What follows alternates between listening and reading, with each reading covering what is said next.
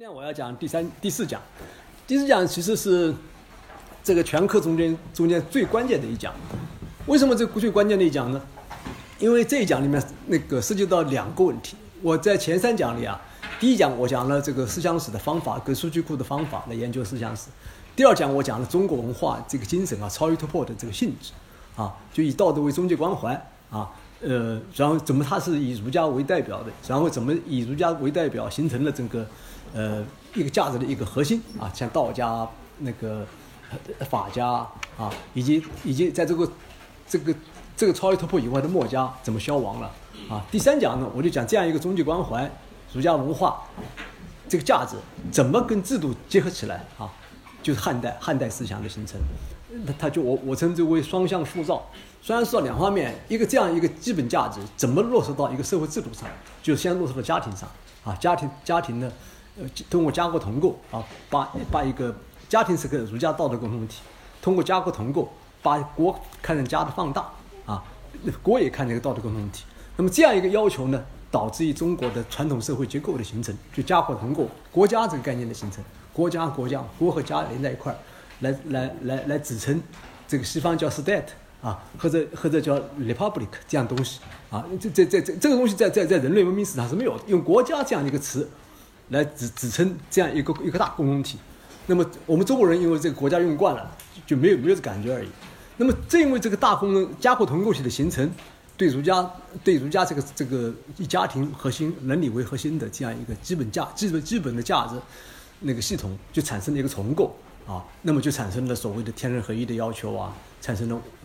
这个宇宙论宇宙论儒学啊啊，那么就是汉代这是中国。文化大传统文化的中国文化大传统的形成，也是中国社会基本组织方式，这个这样结构的形成，更是啊这个思想跟这个社会互动方式的形成，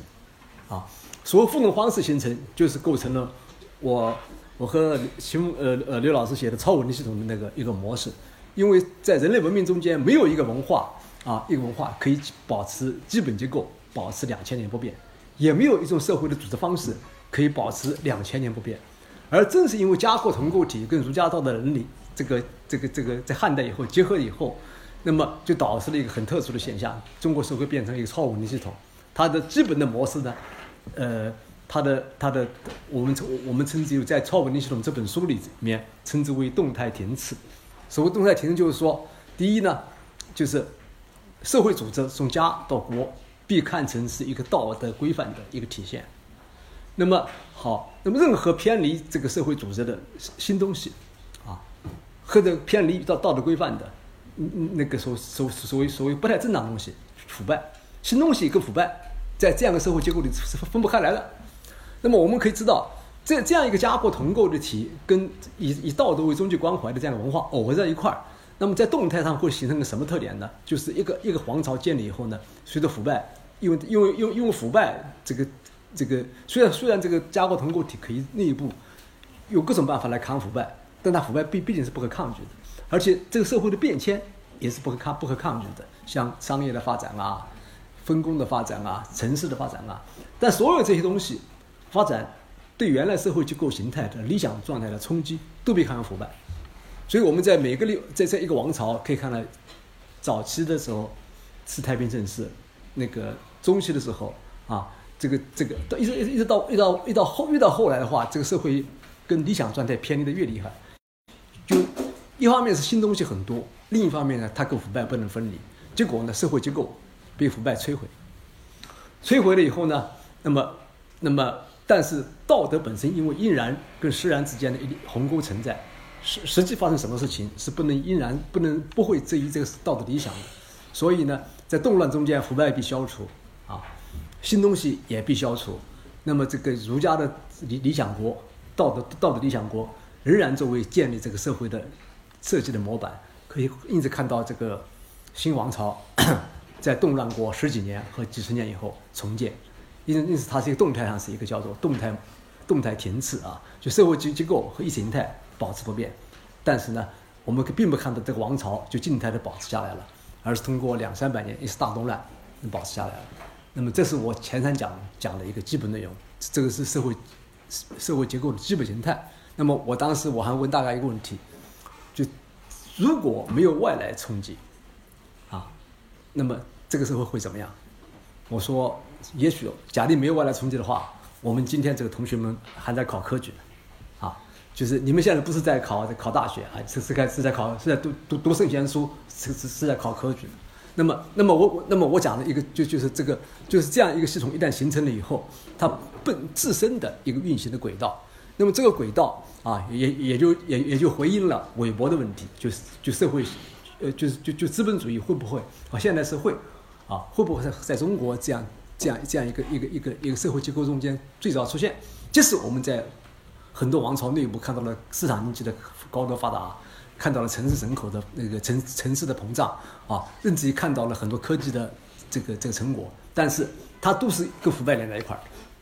随着动乱的发生，这东西也这东西也被消除掉了啊，所以它是不可能，即使没有我们讲的那个韦伯命题啊，韦伯讲这个。呃，现代社会一定起源于新教社会啊，即使没有韦伯韦伯命题，那么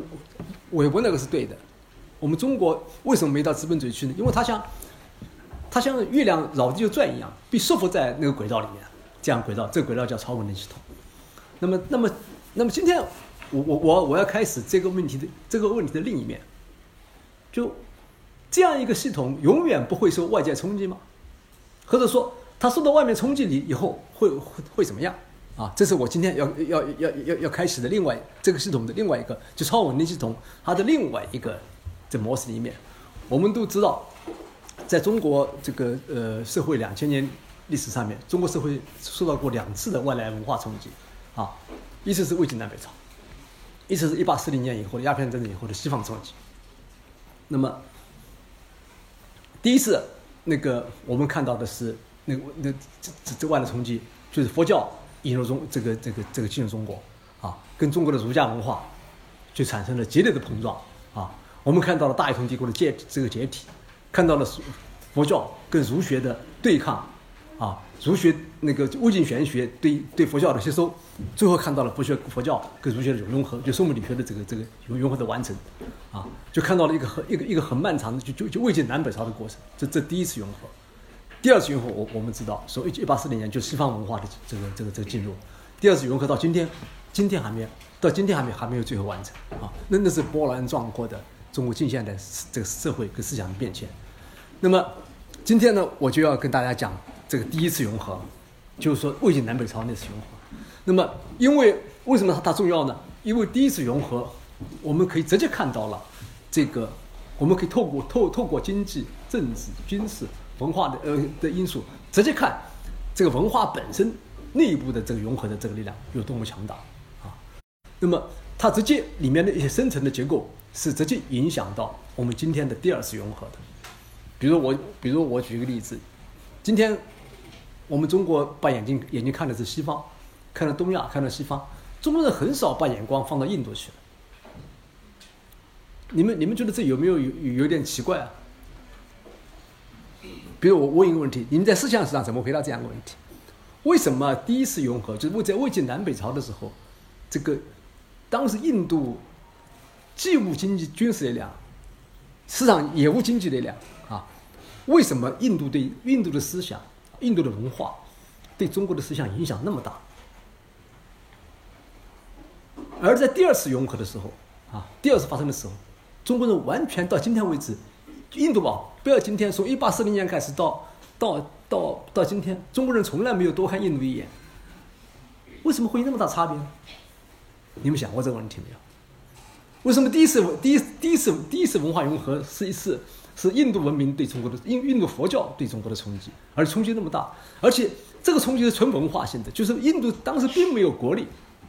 啊，也没有经济力量，而而且隔了喜马拉雅山。是中国人的文，觉得有一种文化的渴望，要去寻求佛教，啊，要要去寻求那样一种不跟跟跟中国完全不同的一一一一种一一种外来文化，而且对中国产生了巨大的影响。如果你你们说两次融合的有有有相似性，那为什么第二次中国文化也我们知道，第一次汉代的儒也是也也是叫宇宇宙论儒学，到清代的是宋是程朱理学，为什么程朱理学？受到冲冲击的时候，对印度教完全没兴趣，而宇宙而宇宙论儒学是有兴趣的，啊，像这些根本的问题啊，都都都可以通过这个第二讲，就就这一讲，就今天这一讲对魏晋南北朝的研究，而而而在思想史里面找到最基本的答案，这是第一个重要性，就是因为我们中国文化到今天发生过两次融合，所以因此第一次融合的经验太重要了，它直接规定了我们今天，啊，我们很多今天看不清的。因为那个我们今天很多是看不清，因为我们身在其中嘛，我们离这个社会的这个这个这个距离太近嘛，我们我们没法拉开距离嘛。而魏晋南北朝我们是可以拉开距离的。那么这拉开距离，那些远程的结构可以给我们今天有多少以什么样什么样的启示？所以今天这讲是很重要的。第二个，因为我们是在中国美术学院，我们知道魏晋南北朝对中国太重要，因为是中国审美精神形成的时期。今天独特的中国的。中国的审美的典范啊，包括山水画啊，包括书法精神的起源啊，以及就是以中国人那个那个审美意识的起源，都跟魏晋南北朝有关系。或者说，如果在中国美术学院你讲中国中国的文化，讲中国的美学或者审美精神艺术啊，离开魏晋的基本的这个基本的这个这个这个调子啊，是讲不清楚的。而恰恰我们本来对魏晋的这个了。呃，这个南北朝的了解，因为是缺乏思想史的这个分析是有问题的。我们简单的把它看为老庄，那么其实其实这是不对的，此时的我们看不清这中国艺术精神是什么。所以呢，说这个课啊，有这两个重要性。那么我是我，所以我把这这这堂课啊，分成上下两部分讲，先讲社会的跟思想的，下半节我专门讲美术，讲美学的，讲审美精神。啊，因为我想跟跟跟我们在美院啊，每个每一个专业都会碰到这个，都会碰到这个问题啊。中国中国审美精神的本质是什么？那么，为了为了讲清楚中国生命精神的本质是什么，我首先要讲清楚，就是魏晋南北朝中国文化啊，为什么会受到外来文化的冲击？就为什么那个像汉代宇宙论儒学那个它本身形成的那个超文明系统会维系不下去啊？它会受到外来冲击呢？那么。我们去看历史啊，有一点是非常有意思的，就是说，你看啊，这个外来就是说，呃，如果讲中国社会的那个超文明系统典型结构的话，从西汉到东汉，你看中间，西汉是一个大一统王朝啊，它是经文经学，它已经建立了这个宇宙论儒学，啊，宇宙论，然后呢，那个我们在整个西汉的王朝的两百多年中间，我们可以看到官僚土地的兼并，官僚机构的腐败啊。结果到西汉王朝在农民大起义下崩溃啊，崩溃了以后，我们看到大概短短的这个这这这不到二十年，我们也可以看到东汉王朝的这个建立。啊，一这建立以后，同样是宇宙论儒学，以经文经学为它的官方意识形态。啊，这个大动乱消灭了物消灭了土地兼并，消灭了无组织力量，就就出现了一个西汉王朝的一个就是一个一一个一个翻版。啊，那么。那么我们在东汉，我们可以看到的跟西汉同样的轨道，啊，除了西汉前一百年要要确立儒家正统、确立宇宙论儒学的那个那那个那历史以外，实际上实际上那轨道跟西汉中跟西汉中后期差不多的。但是到了东汉的最后的一百年，就发生就就这个就就这个历史啊，跟原来就发生了很大的变化，就是跟西跟西汉的那个那个那个那那最后的这一百年啊，有很大的变化。很大变化是什么呢？就是宇，就是我们如果去做，如果我们可以那么讲，如果不研究宇宙论儒学，不研究这个这个思想史的话，历史学家根本找不到魏晋南北朝啊大一统帝国解体的原因，根本找不到为什么中国人会会亲和于佛教的原因，更是根本找不到这个原因啊，既不在经济里面，也不在政治里面，是蕴含在思想史的深处。所以，孙以到今天为止啊，到今天为止，没有一个那个没有一个这个历史学家跟跟那跟跟跟哲学家讲清楚了中国为什么会从两汉像魏晋南北朝这样大转化的原因。而这个这个原因啊，真正的根这个深处在宇宇宙论儒学本身这样一个意识这样一个意识形态结构，它本身有它它一个特点，这个特特点叫什么呢？我把它称之为叫叫阴然世界的高度扩张，而带来了一个中国文化，唯有全世界所有文明中间，唯有中国文化才有的道德道德意识形态不可遇、做不到的问题。那么我先讲史实，再讲后面的分析后面的理论根据，因为这个东西很重要。我们你们如果去读读这个读这个读这个东汉的历史，你们会发现一个发现明显的一个一个一个一个一个情况：东汉的这个呃最后的一百年中间，是是是这个是太阳的黑太阳黑子啊，那个两千年来的一个一个一个异常异常期。就东汉最后的五十年，啊，几十年，是那一段时间自然灾害最为频繁的地的的的时期，大概大概大概平均每两年每每一年就有两次大灾害啊，小灾害数之不尽。而这些灾害，一般来讲，我们讲自然灾害在每个每个朝代都是有的啊，但是我们只有在东汉末年，我们看到这些自然灾害对人的思想。产生了巨大的冲击，是人是东汉的每从皇帝到大臣到老百姓，每一个人比那些频繁发生的自然灾害搞得那个六六神无主，啊，就是以为天下就要以为世界就要毁灭了。那么你们讲是不是东汉自然灾害特别厉害，中国人就没法活下去的？也不是，重要的是啊，是一个一个文化系统，一个社会意识形态。怎么来看自然灾害？所以我讲啊，这个宇这个宇宙论儒学啊，是这个那怎么建构王权的基础，怎么建构人们家庭行为的基础是有关系的。所以你们要回忆一下，我我在第三节课里讲的这个这个讲的东东汉的这个这个儒家思想，我把这个东汉儒家思想看为家国同构体，对这个对儒学的一个重构。因为家国同构体里面啊，皇要要要为。那皇帝是家长是没有问题的，那么家长是要用皇帝用文官系统来管理一个一个家族，这也是没有问题的。问题是，家长的权威可以基于这个基于孝道，就就基于孝道。那么忠和孝，你把忠和孝看为同构也是没有问题的。但问题在在那里，皇帝的权威要在哪里呢？你怎么样设置把皇帝看为在父权之上的，在所有父权之上的最高的人常等级呢？你怎么这怎么样是让社会上每一个人都认为皇君权皇皇帝的这个这个对皇帝的忠是远远高于对父亲的孝的？这个问题是这个问题要解决。这个问题光光凭一部一部《孝经》啊，把皇帝看为跟父跟父亲啊同样的位置啊是没用的。因此啊，东汉我我讲经文经学完成了一个重要建构，就是说对对道德哲学啊，就是天天人感应和说。他把儒家道德和伦理啊看成是来自于天的，而皇帝是天之子。那么，所以呢，因为每一个人要知道儒儒家伦理什么，不仅要去读圣贤的书、读孔孟的书、读孔子的书，重要的是要为皇帝服务，听从皇帝的那个教诲。那么，而皇帝的整个行为啊，是被看成是上天把这个儒家伦理道德传达给每一个臣民的一个不可缺少的一个中间渠道、一个环节。因此啊，东汉东汉代的知识分子。你要不为皇帝服务，你谈不上修身。你光在家里尽孝是不行的，是这种家庭伦理是不行的。你要为皇帝服务，因为这个家庭伦理本身是来自于天的，而这个天是通过皇帝传达给每。那么他这个东西啊，是通过一套观念来完成的。这观念就就是就是宇宙论儒学。宇宙论这些观念我上次讲过，你们可能没有在意，我再再再再讲一下。他是这样一套基本的想法，就认为啊，宇宙就是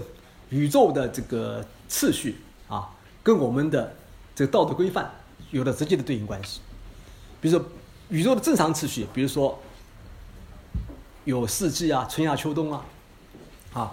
有那个冬天一般是冷的，呃，夏天是热的啊，就是说，就是说有一个正常的气候啊，啊，这个都它这个就把正常的宇宙秩序、正常的自然界的现象啊，跟我们的道德就是儒家伦常对应起来了。那么，宇宙次序偏移正常，就出现自然灾害，那也就意味着这个这个天啊，就是说意味着你人间的道德次序啊出现了偏差。就人间的，比如皇帝没有实行实行仁政，你家里是那那那那那个子女不孝啊，或者兄兄弟之间关系没有处好啊，普遍这样。因此呢，家里家庭关系偏偏离了儒儒家规定的伦常，就是。所以说，天灾这样这样，就宇宙秩序的偏离，就就就偏离正常秩序，跟你这个社会的偏离道德秩序等划划等号起来了。因此，社会的腐败，啊，天必定加以警告；社会上社会上出现大贪官，啊，天一定要加以警告，一定要出现出现彗星啊，日月日日日食月食啊，还有那个，因此呢，汉代就基本建立了这样的规矩：假定出现天灾，出现的出现大灾荒，皇帝要下罪己诏啊。一定认为国家是有贪腐了啊，要要要要要杀贪官了啊，那么这个东西也是蛮有效的啊，因为因为天灾偶尔都都都是会有一下的，一有效皇帝马上就得到警告，你这上天给警告了，表明我们国家腐败了，家里有问题了啊，那么所以这个整顿啊，大概从西汉末年开始建立起来，这个这个这样一套观念建立起来，大概大概五百年，大概两汉有五百年，就是深入人心了。就天灾这个这个这个变变化，跟我们这跟跟跟国家是不是腐败，跟家里人的人常关系是不是和谐，是直接连在一起的。那么韦振东先生做过一个很好的比喻，他说这样一套东西啊，对打击腐败啊，那个那个保持这个这个这个这个政府的清廉啊，是这个政府那个是是是极为有效的，我同意。但是你们想象过它的副作用是什么？副作用世界上有一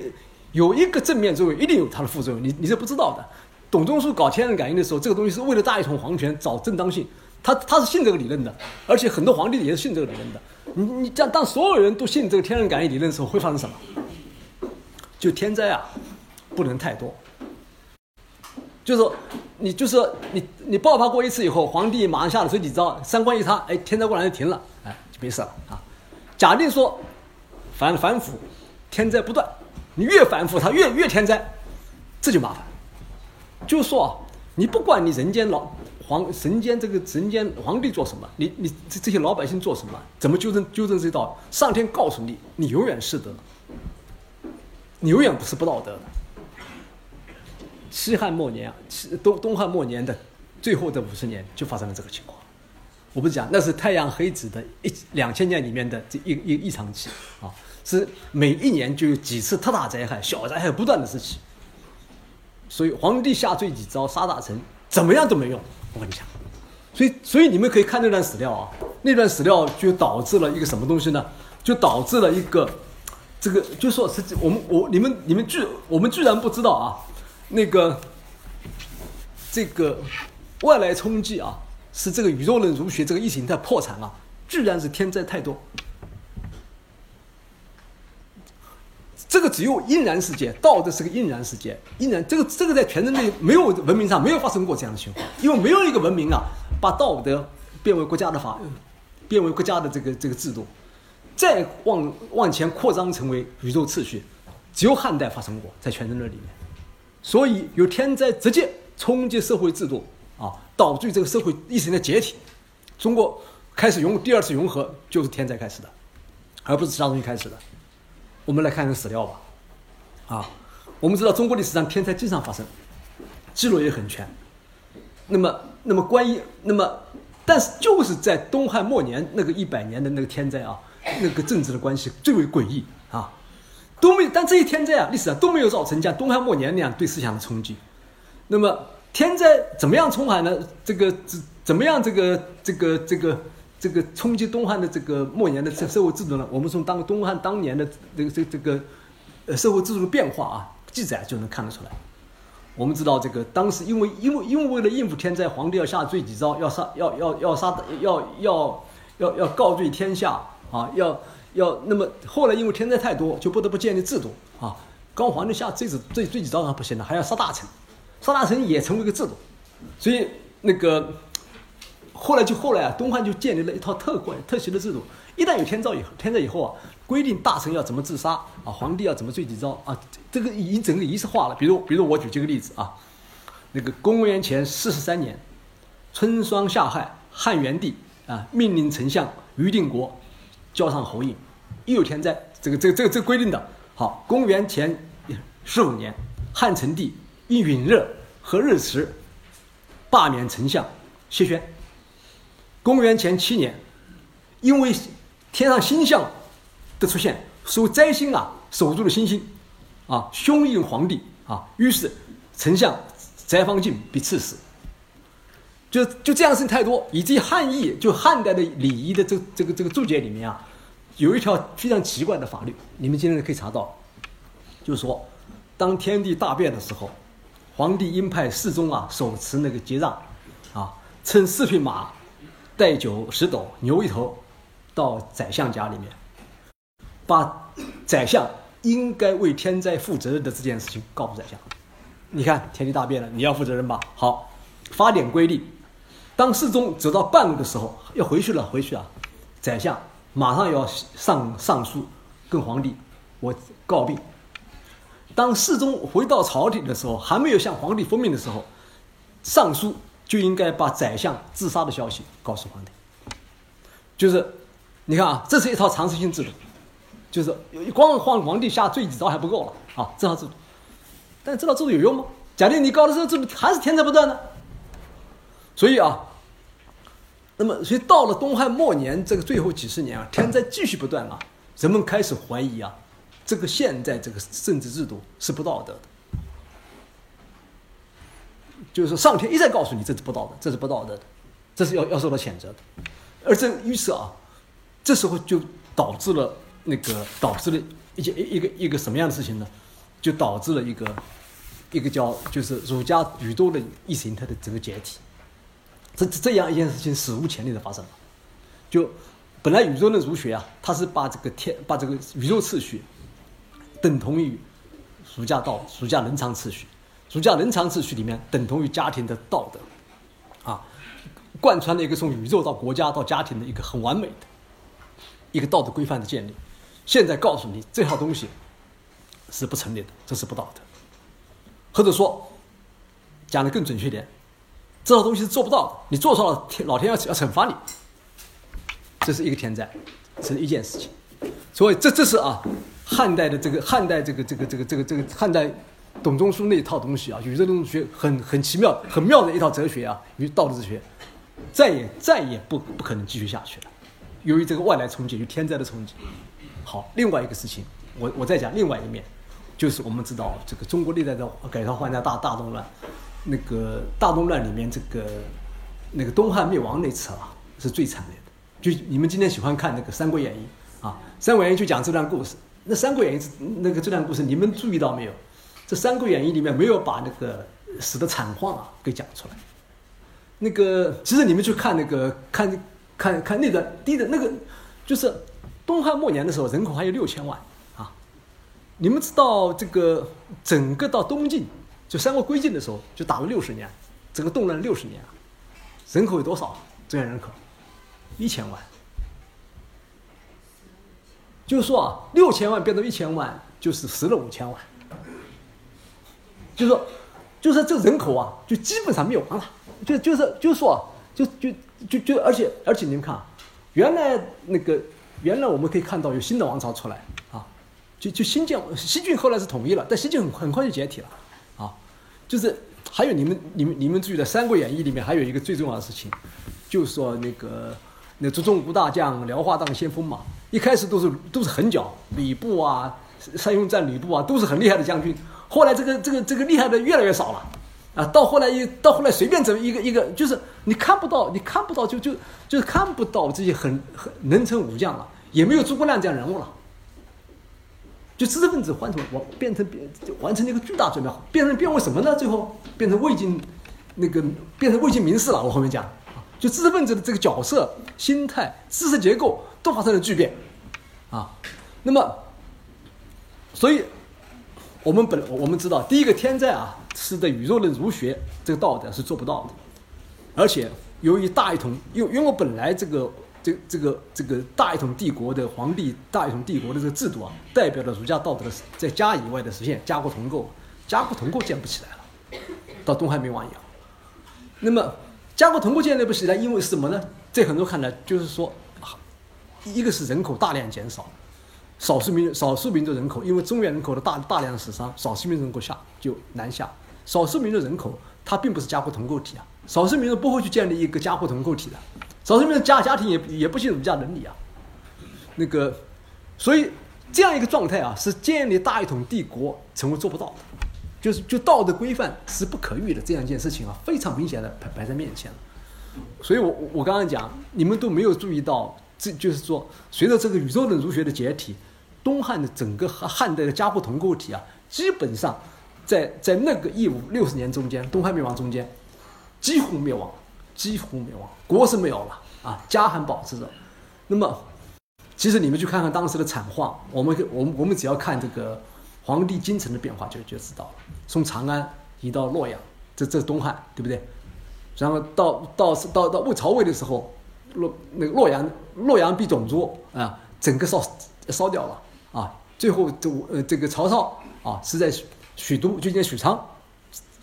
呃呃这这个建京城了。越越越搞越少。当当时在宫廷里的这个这宫女没有丝绸衣服，都是都是麻布啊，穿的是麻布啊。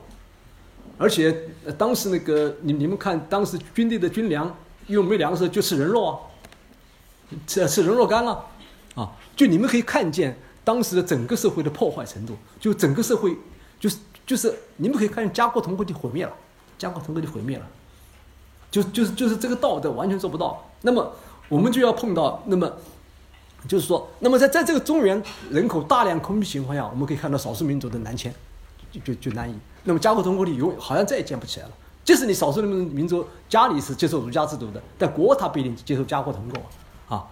那么，所以，所以你们可以想象啊，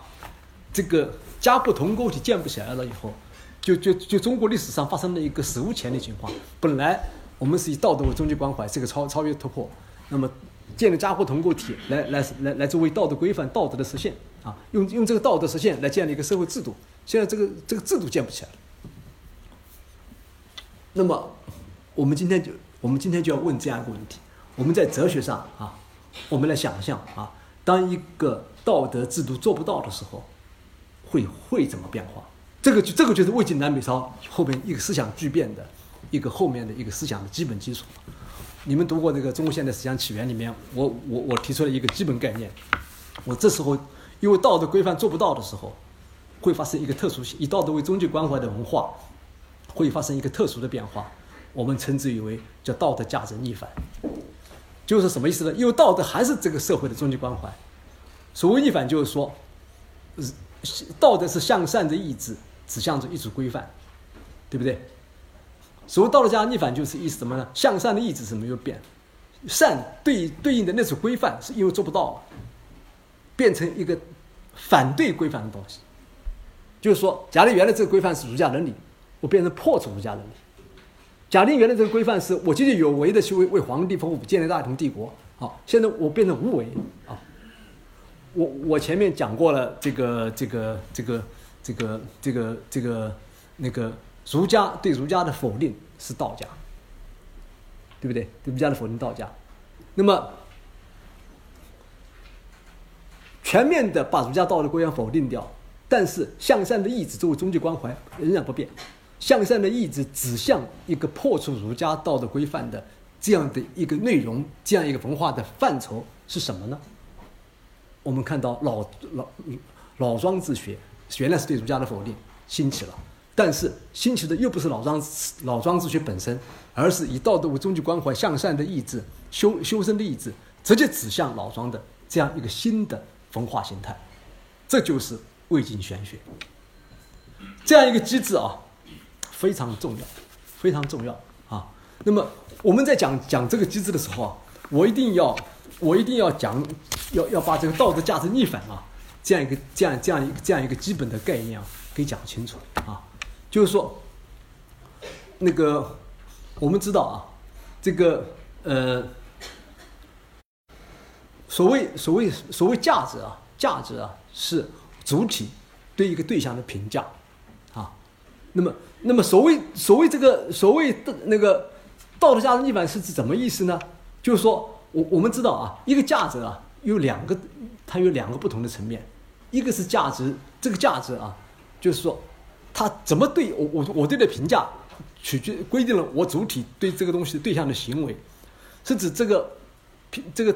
人对这个价值的行为并没有变，但这个对象本身本身的含义发生了一个由。由正肯定到否定的变化，这个叫价值逆反啊。那么这样的呃，这样的观念啊，你们在一般哲学书上是看不到的，因为只有中国特殊发生的。因为在这个，在在在其他族群文明里面啊，所谓道德价值不是由不都不是终极关怀，道德价值或者是因为有对上帝的信仰规定的，或者是解脱规定的，或者是认知意志规定的，所以啊，它都不仅仅是向善的意志啊，这个东西啊，这个是由其他东西推出来的。所以啊，在其他文明里面，从来没有道德的应然世界有道德本身扩大到国家、扩大到宇宙中去过。所以呢，道德做不到这样一件事情很少发生。比如说，我们讲道德不要杀人啊，不要说谎啊，啊，不要奸淫啊，这都是可以做到的。从来没有把它推到一个国家制度、推到一个宇宙秩序上去。只有中国推到了国家制度、推到宇宙秩序上的时候，那么就会出现道德规范做不到。而做不到的时候，又要以道德为终极关怀，那么道德价值逆反才会发生。这个这个清楚了没有？嗯，那么就是说啊，我们讲，所以我还是要反反复复讲价值这个东西，我们一定要看它是由两个层面决定的。第一个层面，这个价值是我们主体对这个对象。本身的一个评价，这个评价规定了我主体对他的态度。因此，因此价值里面都有都都有都都都可以分两个东西分开的。一个，这个这个我我这个对象是什么？第二个，我对他态度是什么？所谓价值逆反是什么意思呢？就是道德价值啊，这个对象本身发生了一个变化，但是我对对象的态度没有变化。我经常那个。我经常那个那个呃，举一个那个劳先生讲价值的时候喜欢举的例子，因为因为这个价值这个东西有道德价值，有有有有有各种各样价值。比如说老先生他他举过一个例子，讲讲讲奇怪，就就是我对这个东西感到很奇怪。比如说这瓶水，我我不觉得奇怪，对吧？因为我因为我我我每天会看它，那么。比如，比如，我我们我们要在哲学上分析什么叫奇怪这个价值。奇怪啊，奇怪这个价值是我赋予我主体赋予对象的，对不对？那么，那么，因为我觉得他奇怪，所以我对他的行为就不一样。我拿了这个拿了这个杯子，我看看啊，我琢磨玩玩啊，这里啊。那么好，那么我我我下面想一个想象的，假定那个就我我用了上帝疯狂电影的这个例子，一个一个可口可乐瓶子扔到了非洲的部落里。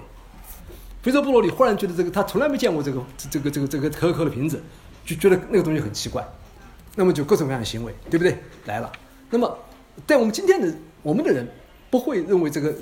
可口可乐瓶子是很奇怪的，我们会发现非洲非洲人那个行为反而很奇怪，对不对？但是就奇怪本身这件事情，就是我主体跟对象之间的互动关系，我们跟非洲人是一样的，你懂我意思没有？只是什么东西构成奇怪不一样，对不对？好。你们知道这个东西有价值有两面，有两个层面，一个是对这个价值本身对象是什么，一个是我们对这个价值价值构成的我和对象之间关什么。所谓价值逆反就是意思啊，就说本来儒家伦理啊是家庭伦理啊，一个向善的意思对着他，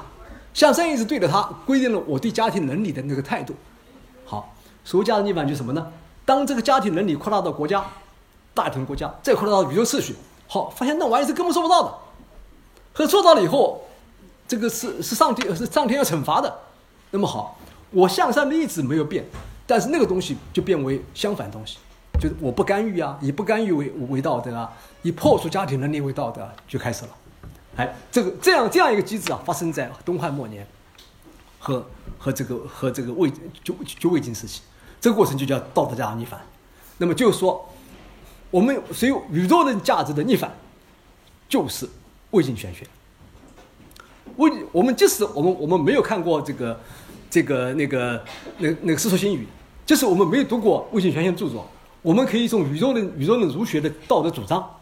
来推导出来魏晋玄学应该是什么样子的。我们讲思想史啊，就不是讲不是要你们死记硬背那那些那个思想史上的内容，而而要知道里面的逻辑。比如说，你们可以没有你们可以没有学过魏晋玄学，但是你们如果透彻的。掌握了宇宙论儒学是什么，那么你们就可以从宇宙论儒学里面，啊，又通过价值逆反这样的原理，把魏晋玄学的各个面都给推出来，啊，这个这个就这个就是思想史思想史的力量。啊，就他他他有你掌握了就掌握它，嗯，那么我我下面就把你就把宇宇宙论儒学的价值逆反，通过通通过逆反来把这个魏魏晋玄学给推出来，啊，那么第一个，我们知道这个宇宙论儒学首先是儒学，儒学是向善的意志，指向一种道德规范。我们在第一二讲是讲道家道道家老庄思想明显。全盘的不同意这样一个向善的意志指向道德规范这样一种价值。那么老庄的哲学的老庄思想的五个部分啊，它是它是由它是由五个部分组成的啊。这五个部分什么呢？第一是反对规范，第二反对一种一种对一种价值的追求啊，而是而而是。而是认为是人是应该在在在在观赏中的一个情谊我。第三个啊，他强调养生。第四个，因为道任何道的追求都是积极有为的，所以达到那个向善向善的意思是积极有为的。第三，他强调无为。第四个，因为在道的是呃道德规范的追求中间，用道德规范来约束约束人的行为，来来来约束家庭的组织，来建立国家，所以。它背后啊，都有人积极干预的，要达到一个目标的过程。那么，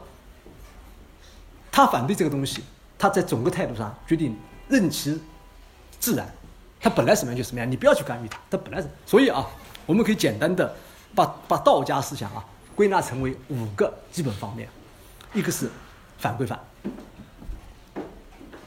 这个道道家经常讲正正言若反嘛。啊就是好事变坏事，坏事变好，变成好变变好事嘛？没有一个一个一个一个确定的价值一定要追求的，没有一个规范一定是对的啊啊！所以反第二个，他强调那个对价值的一个不追求态度，是是一个欣赏态度啊，叫情义我啊。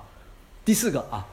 那个那个那个对生命本身啊，要要要在这样一个观赏中间来来来度过这生命，它是一个养生的态度。第四个，他强调人不作为的这个这样这样一个。就是说我我不强调一个向善的意志，或者像一个什么东西的意志，啊，第四个一个整体上的一个自然。那么我们可以看到啊，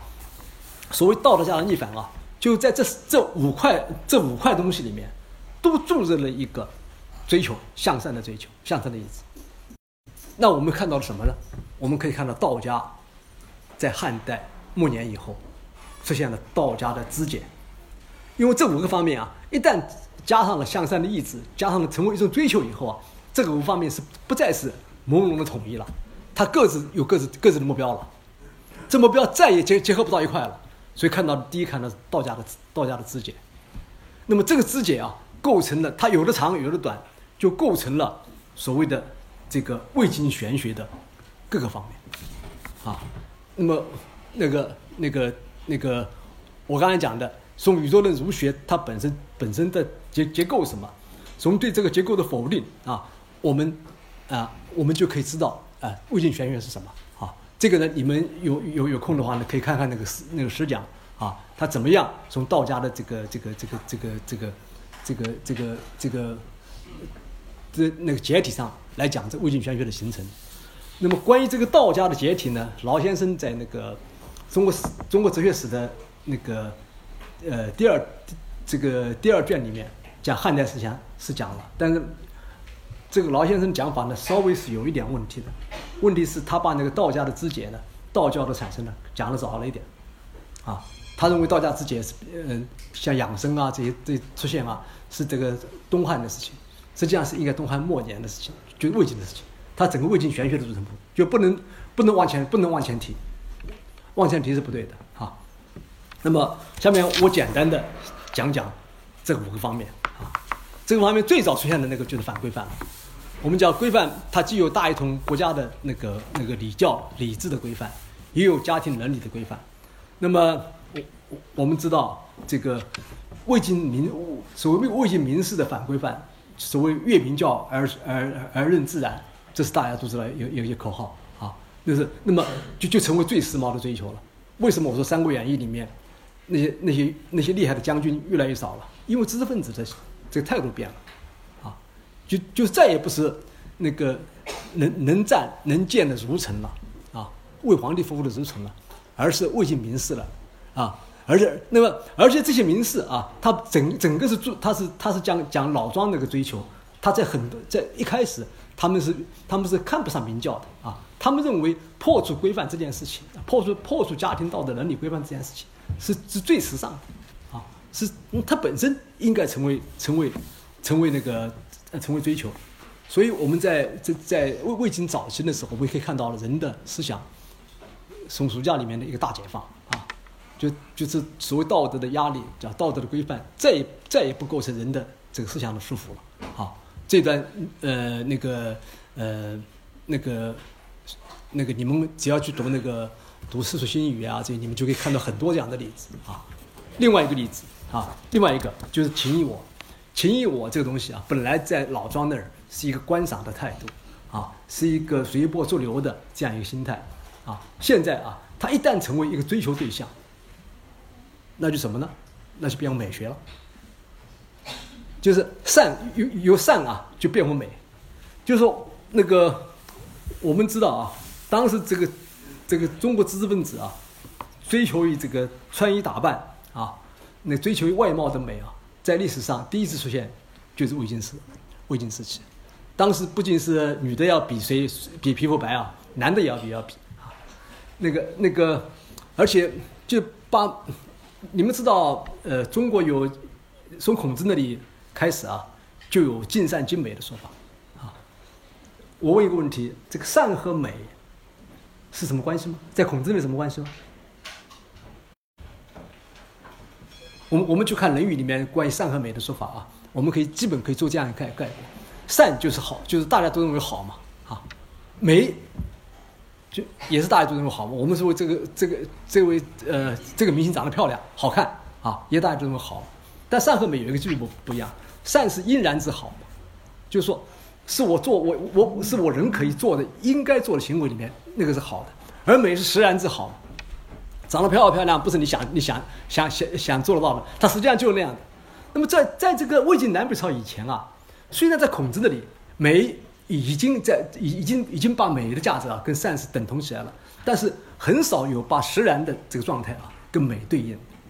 美美已经在中国已已经是一个道德价了。到魏晋南北朝的时候，美普遍的就一个实然之好啊，就普遍成为一个道德价值。那个道理原因在哪里呢？原因就是那个情义我这个东西啊，情义我这个东西啊，它成为道德追求的目标。所以在在魏晋时候，我们可以看到所谓的刘少的人物志。啊，看到骨相，看骨相啊，看到这个男人追求美貌啊，那么然后认为美是美是女人的最重要品质。不，今天今天你们去看这个看这个这样的一些一些一些言论啊，会觉得非常奇怪。这美怎么可能是道道德品质？你长得美就自然就是那样嘛啊。那么哎，他们认为这个女女的呃就是要长得美，那这这个长得美就跟她品质比她品质高尚还重要。那么这样一些言论啊。出现在这个中国的一个道德文化里面，会觉得非常奇怪啊！但是你们这这知道这个实然，就是说它是这个道家里面那个观赏的意志，后面加上一个道的一个追求论准道的追求以后，它带来的带来的一个必然结果。所以这个，所以这个，所以我们讲的这个追求美这个东西，中国追求美的这东西啊，其实是从那个善这里面，这个追求善向善的意志里面起源的。这个西方的是不一样的啊，西方康德对美有个定义。康德美对美定义是一个没有目的的、没有利益关系的好，认为好，啊，这个定义比还比较牵强啊，跟中国实际从善里面，从魏晋里面开出来是不一样的。那个我们知道啊，那个那个那个当时对呃长得是否漂亮啊，那个对男人也是一个重要的标一一个一一个重要标准。比如说有那个像那个《苏苏苏新语》言就有这样的故事啊，就这样记载啊。就那个那那魏界啊，被认为是男人里面的美男子吧，是是那个叫朱玉嘛啊，他居然是因为被那个呃被喜欢他的这个同胞呃也可大大多数是女同胞吧，看看死啊！我我后来想，怎么一个怎么可能把人把魏界给看死了？后来去翻翻《世说新语》，他是这样的：魏界是美男子，到那儿呢就就到任何一个地方呢，就被围得水泄不通。当然主要是女士了，就就在在观看了。但他这个人呢，魏坚这个人比较过有过敏性体质啊，过敏性体质，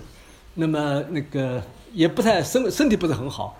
有一次到了什么地，到南昌吧，到什么地方的时候，就被一帮女的给围住了，像城墙般围住了，围得走不脱，走不脱就就过敏就死掉了啊。所以这个这个事情呢，叫看杀未见啊。那么也也就是说，一个就是说，你可以那么这样子的东西啊，呃，出现在这个《世说新语》里面啊，就是说，就是说，嗯，就中国呃，在那样一个时期里面出现过一个一个时期，善跟美不分啊，那个那也是一个魏晋玄学的一个非常重要的表现啊。那么这这这是这是魏晋玄学的第二个东西，第三个东西就道家，第三个就就关于养生的追求，因为在整个道家里面，无为、情义我啊，一个欣赏对世界观赏态度啊。那首先有个东西，我我经常讲，这个东西跟佛教不一样，佛教认为佛教那个认认为这个也反正也也讲无啊，佛教是讲这个世界是苦的啊，这世界并不是一个可以可以观赏逍遥的这这样这样的世界啊。那么，呃，所以呢，在道家里面讲逍遥养生那个这样的态度的时候，就基本上有一个我身体的保全很重要，要我身体有痛苦时候我都搞不成了。所以道家有有很重要的东西是是养生的一个一个一个一个一个一个一个最基本的一个一个一个一个潜潜台词。那么，当这个向善的意志没有指向养生的时候，那养生本身是道家的一个潜台词而已。但向善的意志一旦指向养生这件事情的时候，我们看到中国历史上的一种重要文化就兴起了。我们知道这就是道教啊，就追求长生不老，追求把养生、把把把把肉体的这个养生的各种目标啊，看为至高无上的追求啊，甚至于超超超越死亡啊。所以，所以道教就兴起啊。所以道教应该也是兴起在东汉末年这个魏晋的思潮里面。那么道教兴起养生的跟反规范、跟情义我肯定是不一样的。所以跟他们性质的呃剥离开来，就成为成为另外一股追求啊。他他而且这个这个追求一直一直追一直追到一直一直到中国的今天。西方人那个讲对中国的长生不老啊是非常奇怪的啊，觉得中国人居然会追会有这样奇怪的想法啊，而且是叫这个一人得道鸡犬升天啊，这个也很奇怪。就是你得得到长生不老到天上去也罢了，你家里的亲人都要去。而且你这不仅不仅你家里兴趣，家里狗啊猫都要去，跟你有关系都要都要去，因为这个在中国人看来很简单嘛，因为这个因为因为因为我本身的要求啊，我一个观赏的一个观赏的自我，一个一个情谊的一个一个审美的自我啊，那我我作为要求这个我我变成那个那个长生不老的时候，我当然希望他们也是嘛啊，所以所以这这是所以在中国人看来这样一些东西啊，你们你们一定要知道，由于中国文化的本身的的特殊性啊，在其他文化里。这样一种追求是不会有的，啊，是不会有的。那么，在在道在道家这五个追求里面，其中有两个东西是最重要的，一个是无为。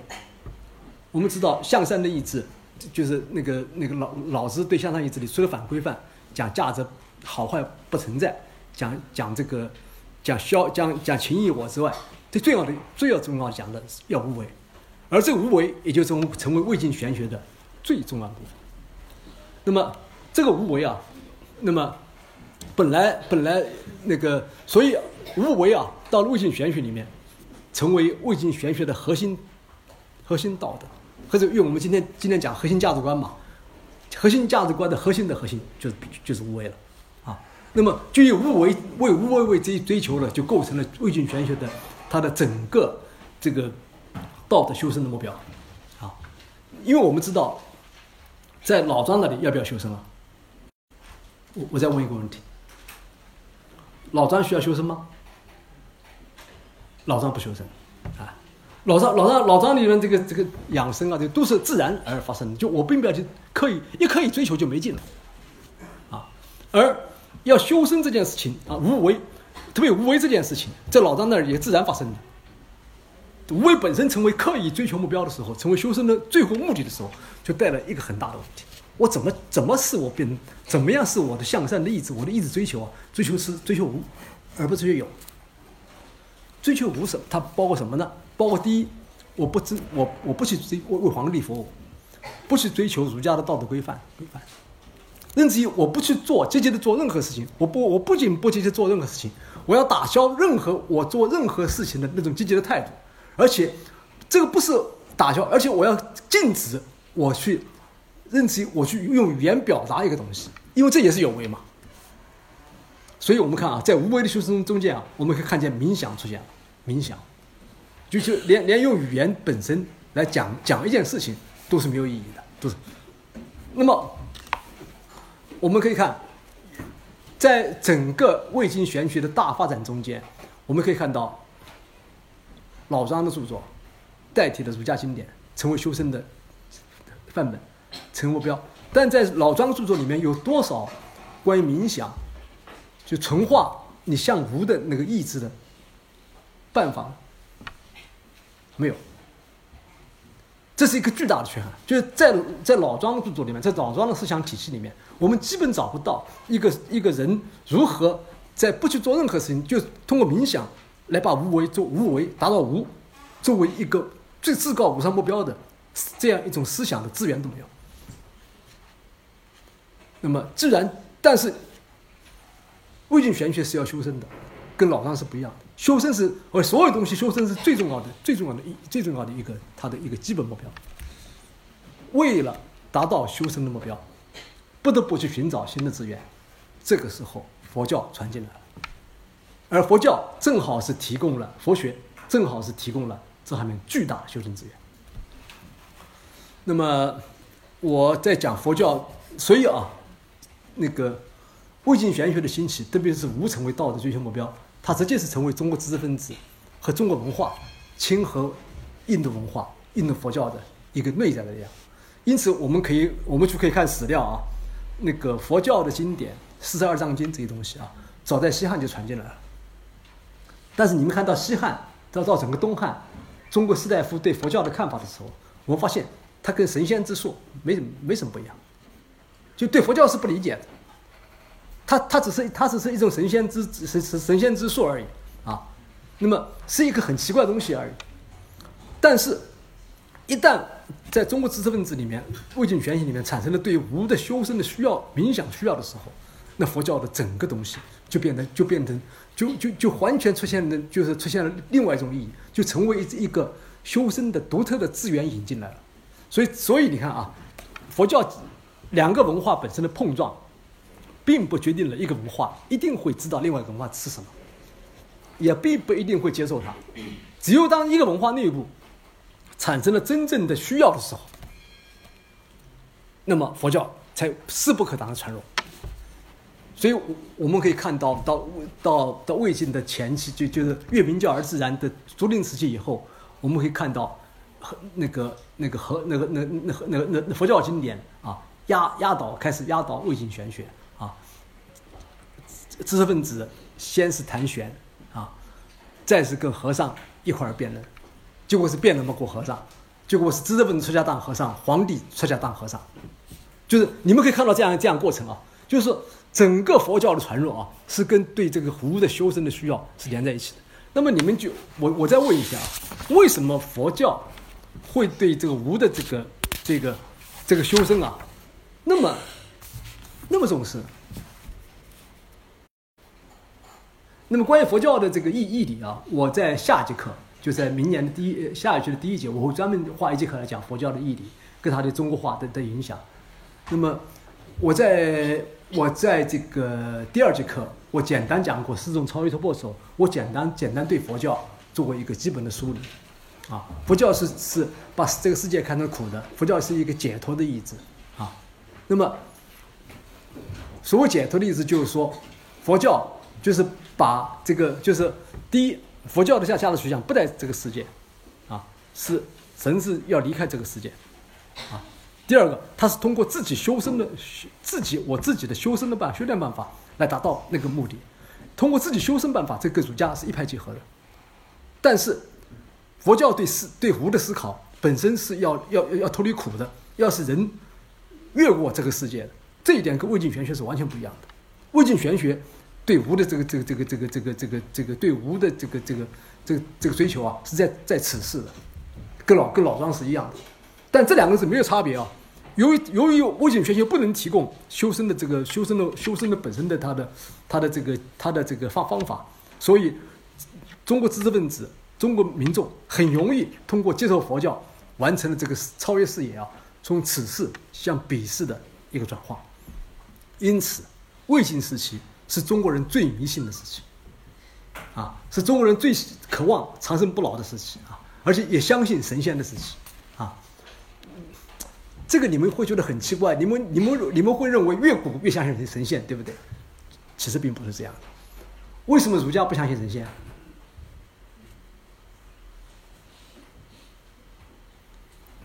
子不语乱立怪神嘛？为什么孔子那不讲乱立怪神？他他不讲啊，一个这个道理，不是孔子认为没有鬼怪，也没有神仙，不是认为，不是那个意思。儒家儒家的一个基本啊，他把意义放在这个世界。孔孔子讲“未知生，焉知死”呢？就我我连我生的这个世界最重要意义我都不我都没搞清楚，我去想象死亡那个世界是没有意义的。就是我把我。孔子啊，就排除了，就是把把此事的东西看成看成为离开此彼世东西更为重要，然后然后在此事里面是一个道德的追求啊，是一个自我修炼的追求，所以孔子啊，并没有排斥那个那个，就并不是并不是我们今天讲的认为那个死以后世界不存在，是讲我应要应该主事，应该用注注重此事的道德跟此事的这个道德追求，家庭的家庭的能力更变得更重要。那么在这样的情况下，一旦魏晋玄学发生，孔孟这个东西否定掉。虽然魏晋玄学还把无、逍遥作为在此事追求的目标，但是孔子那个用伦理本身把人束缚在此在这个世界的力量已经不存在了。所以啊，就出现了一个中国人由此事跨向彼世的一个大转化。啊，相信长生不老啊，相信死后的世界啊。为为了修身，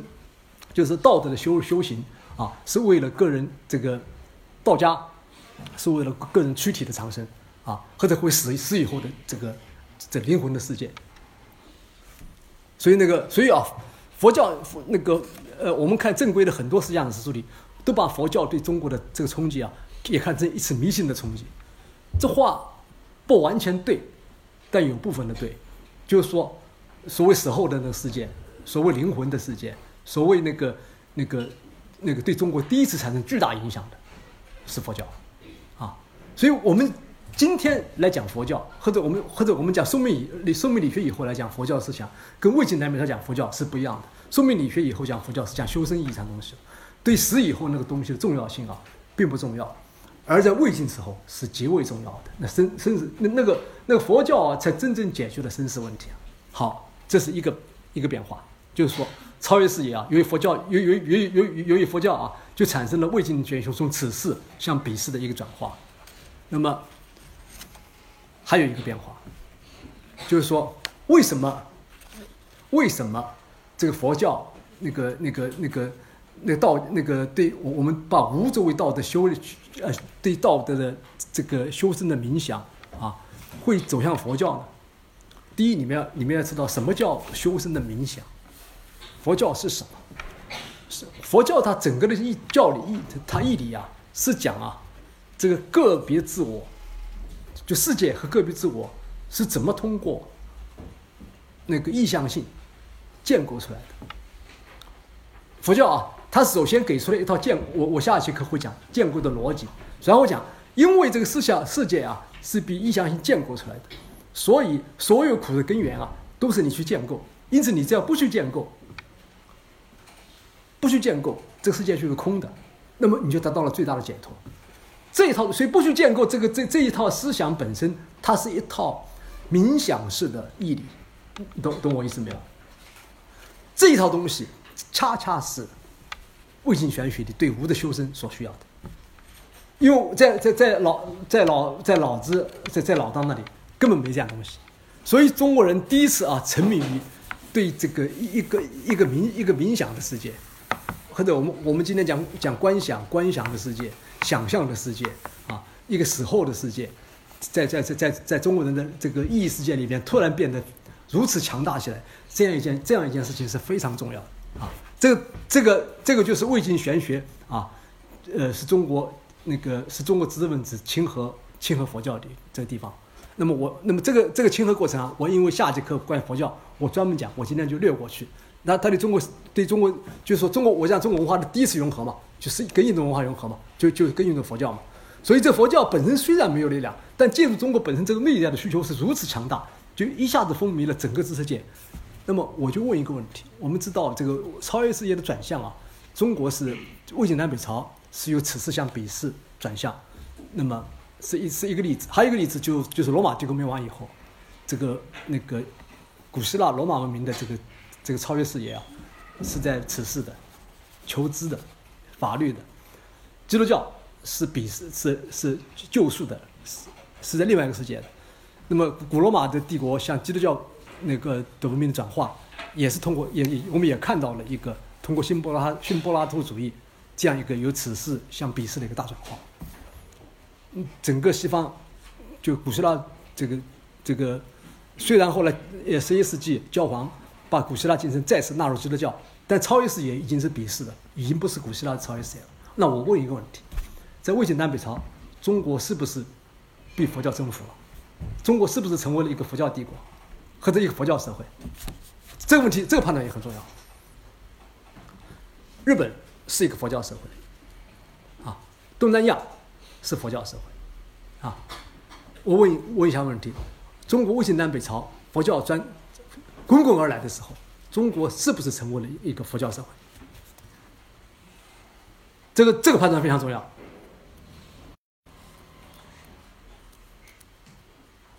是还是不是？那么好，那肯定不是了，因为如果中国成为佛教社会的话，中国中国今天就会成为日本那样，中国中国中国后来的后来后来的历史啊，或者成为柬埔寨那样，或者成为东南亚那样那样，中国就不是今天这个样子啊。那么，就是佛教虽然很大很重要，但是总有知识分子，总有有有有一半，是中流砥柱一般的不相信佛教。坚决抵制佛教，就为这个东西啊，是讲知识分子跟皇帝啊，这我我我我不讲民众，就是说，在在中国知识界，总有一股抵制抵制这个超越时间、物境玄学，他们是玄学，他们是玄学者，是是是玄学家，但他们他们也知道佛教，但是也在玄学的背景下欣赏佛教进行修身，但是并不转向，并不并不成为和尚，并不转向放弃此世的价值，而变成一个。一个佛教徒或者或者一个佛教的思想家，那么，那我就问一个问题：为什么在魏晋玄学在跟在在在亲和西方外来文化时候，跟古古希腊罗马亲和基督教时候，它的结果是不一样的？这里面关键有第三点，就就就第五点。我刚才讲了，道家有五个，道家道家有五个方面。它分它分别为反规范、情义我、养生、无为。第五个方面叫自然，对不对？前四个方面，反规范是藏不了的。反规范这个这个这个这个这个这个场面，很快我马马上讲。中中就为什么是为什么是反规范藏不了的呢？因为很简单，一开始，因为因为大大家国同目的破坏了啊，国是大一统帝国是不可能建立的。宇宙论宇宙宇宙论儒学的次序也不存在了，但家庭秩序还存在，家庭伦理还存在。在大这社会再动荡，家庭伦理这个东西啊，确实成为社会组织的基本构架，啊，所以我们看到在魏晋南北朝的时候，国没有了，家有，家家存在，无非破坏的只是家国同构体而已，而且这个家跟大家族啊，就成为组织社会组织组织的最基本的最基本的核心，所以啊，儒家伦理。他不能，他他，你你可以说他不可遇，我用相反东西来破坏来代替他。但到国内层，国家国同构体到国内国以上那块，必代替就可以了。但到家那儿就挡住了。所以啊，反规范这个东西藏不了。就越明教而任自然啊，这个明教假定是家以外的规规则是可以的。一定一旦到家庭伦理，他是他是他他他马上受到阻止。因此越明教而。而反自然，这这反反观只在魏晋魏晋的早期，到魏晋的中期，马上发现玄魏晋玄学啊，跟儒家的伦理啊需要并存，我们叫叫玄理双修，因为很很简单，因为儒家伦理并没有解体，啊，玄玄这块东西只出现在宇宙论的想象跟国家家以外的公共领域里面的想象而已啊，那么到家内部，这那还是儒家的。因此，中国的这个中国的这个这个这个这个这个这个这个这个这个这个呃思想啊，就道德思想啊，就变两块，一块是玄学的，是反对儒家伦理的，用用用道德家逆反，用那个儒家伦理的，就或者是宇宙论儒学的反面来作为他道德内容的玄学。但是家庭内部呢，还是家庭的道德跟礼教。因此啊，就出现两个东西，一个是玄，一个是礼礼教。但这个礼啊，不是汉代那个礼教，是家庭内部那个礼。好，因此反规范这个东西在魏晋玄学里面就变成了玄礼双修，两个东西有。在家里，我要我要遵循儒家伦理，把家族作为一个社会组织的中流砥柱；家族以外，我是反规范的。在宇宙的想象里面，我是反规范的，我是玄学。好，情义我，你在家里能情义我吗？家里能能能能成为一个观赏自由吗？也不行啊！你家里你是你的父亲，你的儿子，你有伦理角色，你要扮演那个角色，要完成家庭的组织啊。所以情义我这个东西啊，那个以审美价值东西，我在家庭伦理里，你家家庭伦伦理是不不是不起作用之外的，所以一定在家庭家庭伦理以外，就出现了一个情义我。你看，当年士大夫假定是，呃，服五十散也好，啊，举举例子，今天吸毒也好，啊，喝酒也好，同性恋也好，啊，所谓那个那个那个美容也好，那都都那那那个都是在社会上门面交往里面的发生的事情，而而不是在家族内部发生的事情，这个懂了没有啊？所以啊，情义我这东西，它也是在顺着玄理双修，是在另外一块发生的。而家家庭伦理那块，我还是家庭里面父亲有有父权制加人长等级来组织家庭。啊，家法是家法有家法，家法时候还有家法时候。好，养生这个东西，啊，道教那个东西啊，那么，那么当然，道教这个东西出来以后，它也可以那个呃那个那个离家离开家，那个那个那个出走啊，到外面去修修道成仙，那是另外一回。但你在家里的时候，你不能，你也可以，你可以，你也可以搞养生，但是你你你道教那东西在家庭内部也是不行的。好。因此啊，我们可以看到这个道家里这五块里面啊，前面四块啊，我们可以看到了一个指向了玄理装修，一块就指向了佛教，但还有最后一块，就是道家里面讲自然，就是那个事物本来的样子，就是说我把前面道家里面所有的对对那个对儒家伦理的否定啊，对儒家里面种种做种种娇柔做作的这个道德做作啊。庄君庄君子道德追求，我对他否定，他最后有一个基本的底色，就是人的自然状态，它是合理的，就是我不做作，不那个不去追求那个他自己是什么样子，那那个样子是道家的一个基本的一个，也是反对儒家的一个最基本的核心。这个东西啊，跟无为一样强大。这个自然这个东西的追求啊，是魏晋玄学里的另外一个核心。无为是一个核心，自然是个核心。那么自然这个核心啊。一旦自然这个东西存在那里啊，它，它构成了中国思想史上抵御这个超越世界转向、抵御佛教的一个最最巨大的力量。我们我们看啊，魏晋南北朝的这个注经典，因为因为是因为当时认为这个，当时认为这个那个，因为这个呃戊戌变兴起，以老庄为老庄为注释对象嘛，一开始是注老注老注老子为多，到后来就注庄为多。庄和老的一个基本差别，老强调无为，庄强调自然。当然，在庄学里面，啊，那个庄子里面的的的的想法比这个比老子里面更更博大。庄子直接是用用这个自然跟无为破除了这个生死的界限，庄子还破除了所有差别的，所以所以你讲这个对死亡后的。对生死差别的这个破除啊，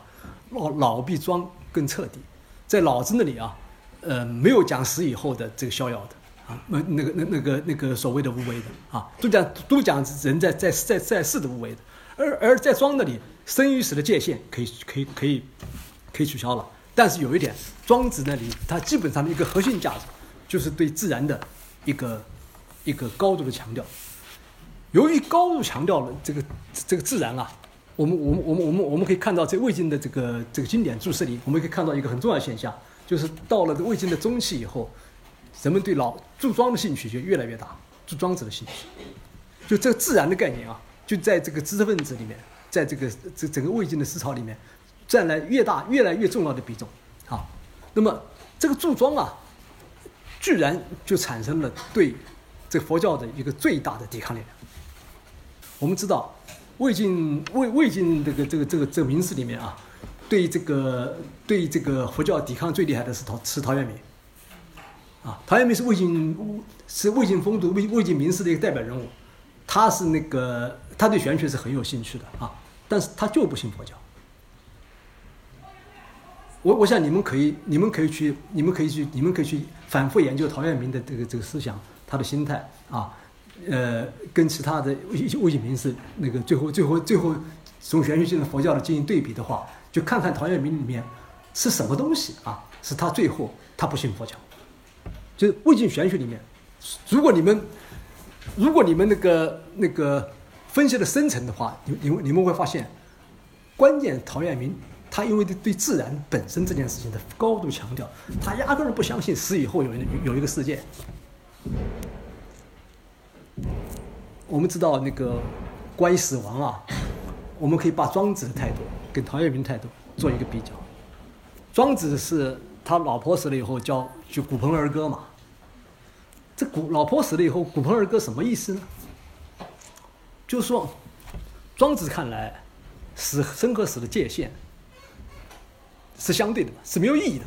这样庄子看任何规定性，包括生和死的这个这个界限的规定，都是没有意义的。所以死了以后，也死以后是倾向自然啊，是这规张张子啊，是从这规律性的消失、规律性没有意义这个角度来肯定，要要为他老婆的死亡。而而骨盆儿歌，那那是那是回归自然了，对不对？因为人的所有的那个你你你有有你因为那非自然的各种规定啊，